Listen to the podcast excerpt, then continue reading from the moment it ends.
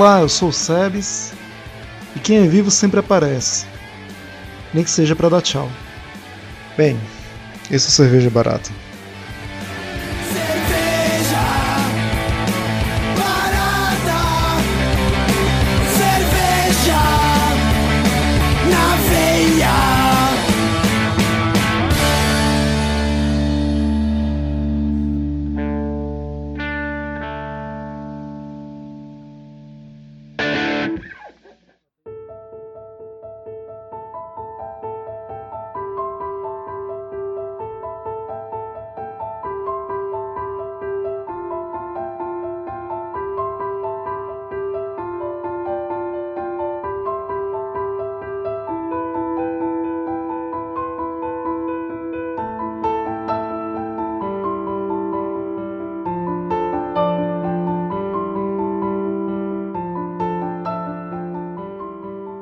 A gente sabe muito bem como começar as coisas, mas não sabe como terminá-las. Talvez seja um traço da evolução humana, algo a ser incentivado, pois desde sempre, para que as coisas aconteçam, temos que nos arriscar. Então é quase como se fôssemos programados para entrar de cabeça nas coisas que gostamos, sem planejar muito bem aonde isso vai dar ou o que fazer quando eventualmente chegar ao fim. Se é que existe fim para as coisas de fato, se é que tudo não é apenas um processo contínuo de transformação e que nós é que necessitamos nomear e rotular o que acontece para poder fazer algum sentido. Tipo 2020. 2020 é um ano que já está na história. Ele está na, na galeria igual aos outros anos famosos aí, 1968, 45, 22. E como desgraça pouca é bobagem, talvez o que as pessoas mais lembrem não vai ser da doença, da pandemia em si, mas de como não sabem conviver com elas mesmas.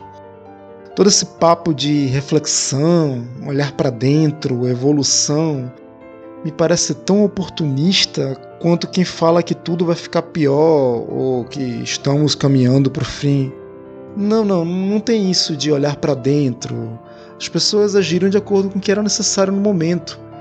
E esse pior, ou novo normal, já era realidade tem muito tempo. Só estava meio mascarado de tecnologia e conveniência. Não tem lição para aprender. As coisas simplesmente são.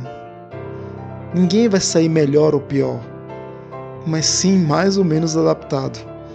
E por adaptação, entenda-se o que dá para fazer. Ponto.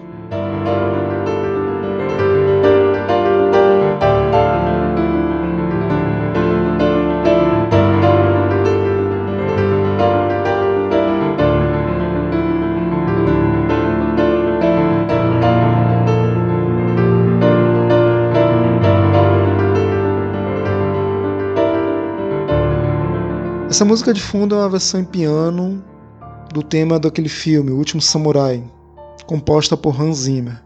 O autor, no caso dessa versão, é um youtuber famoso, Patrick Pichman. Ela me faz pensar na história do filme.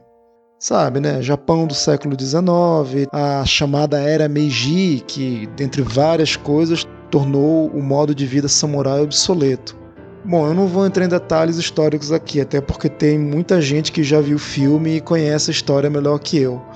No entanto, me parece interessante como essa história fala sobre mudanças e transformações.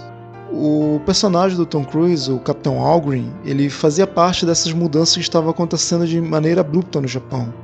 Ele tinha sido contratado nos Estados Unidos por ser capitão do exército americano para poder treinar soldados japoneses da República, no caso, para poderem abafar a revolta dos samurais, dos últimos samurais que restavam no Japão. Porém, ele, que seria uma espécie de agente externo dessa transformação, acaba por si só aderindo à revolta e se misturando às pessoas que ele deveria combater. E acaba dando um novo rumo, não só à sua própria vida, como à vida de todos que ele impactou no caminho. A cena do florescer da cerejeira e do monólogo do imperador no final do filme que o diga. Ou seja, um agente externo que seria inicialmente de destruição, no final das contas acaba sendo de transformação e adaptação. Mas olha aí eu falando de novo em finais, como se eles existissem. Tem uma tirinha do Caio Oliveira que mostra bem isso. Ela vai estar aqui no link da postagem. Vocês não conhecem o Caio Oliveira? Bom, vocês estão perdendo o trabalho do melhor caricaturista, quadrinista e mestre das referências da atualidade. Vai ter link para o Instagram dele no post também. Mas sim, a tirinha fala sobre o ciclo de vida e obra de Alan Moore, autor de clássicos dos quadrinhos como Watchmen, V de Vingança, Do Inferno, enfim, entre outros, vários famosos. Nela, o Caio cria, genialmente numa página dupla, uma reflexão sobre o tempo e a passagem do mesmo, dando a ideia de que o tempo em si não é algo linear, mas sim cíclico, e que ocorre simultaneamente para todos em todas as eras e dimensões. Ou melhor, desenhando de maneira magistral uma serpente engolindo o próprio rabo, o tempo devorando o próprio tempo, não chegando a lugar algum ou conclusão alguma, pois não existem fins. Existe mudança, existe caminho, existe continuidade. Para sempre.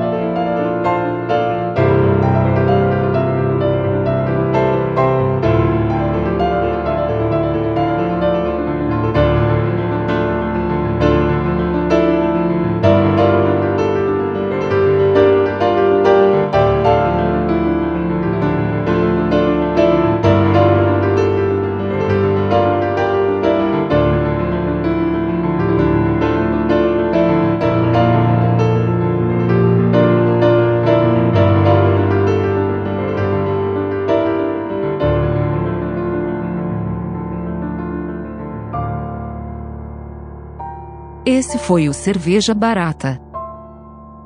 Obrigado por ouvir. Até a próxima.